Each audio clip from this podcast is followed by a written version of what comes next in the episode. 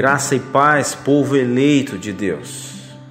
Você lembra quando o seu pai ou sua mãe dizia: Levante-se, meu filho, levante-se, minha filha, acorde, é hora de se arrumar, é hora de se preparar.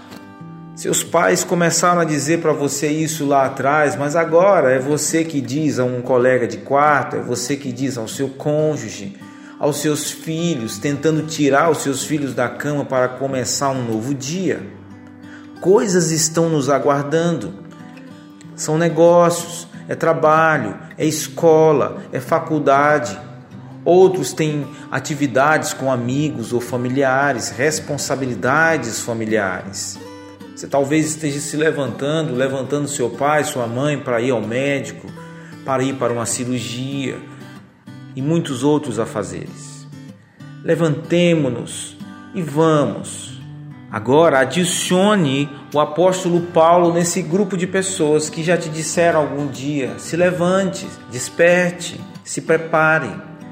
Na verdade, como você vai ver, a pergunta para cada um de nós é: nós estamos acordados, nós estamos despertados e prontos?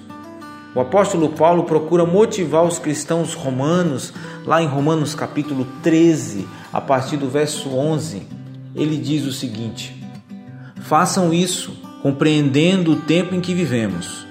Chegou a hora de vocês despertarem do sono, porque agora a nossa salvação está mais próxima do que quando cremos. A noite está quase acabando, o dia logo vem.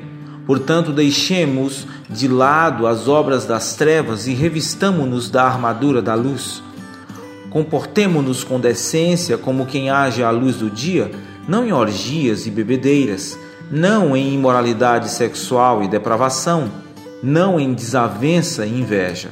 Ao contrário, revistam-se do Senhor Jesus Cristo e não fiquem premeditando como satisfazer os desejos da carne. Você notou como Paulo diz: levante-se, acorde, se prepare. Paulo nos quer acordados e prontos porque Jesus voltará em breve.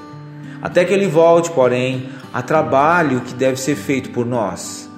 Ao nosso redor há uma batalha que deve ser travada, mas para travar essa batalha contra os dominadores deste mundo tenebroso, Contra as hostes espirituais do mal, devemos estar prontos e preparados.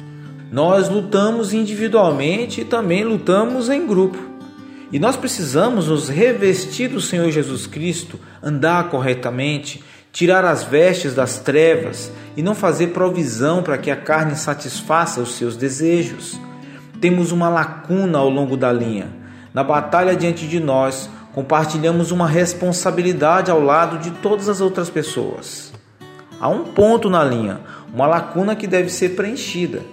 E quando fazemos a nossa parte, a empresa ganha, sua família ganha, a igreja a qual você faz parte, está inserido pela graça, também ganha.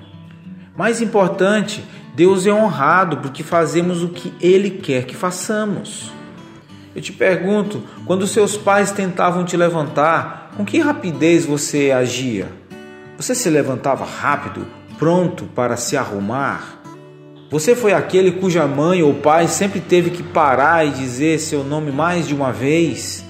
Ou você reconheceu a responsabilidade de se levantar e seguir em frente?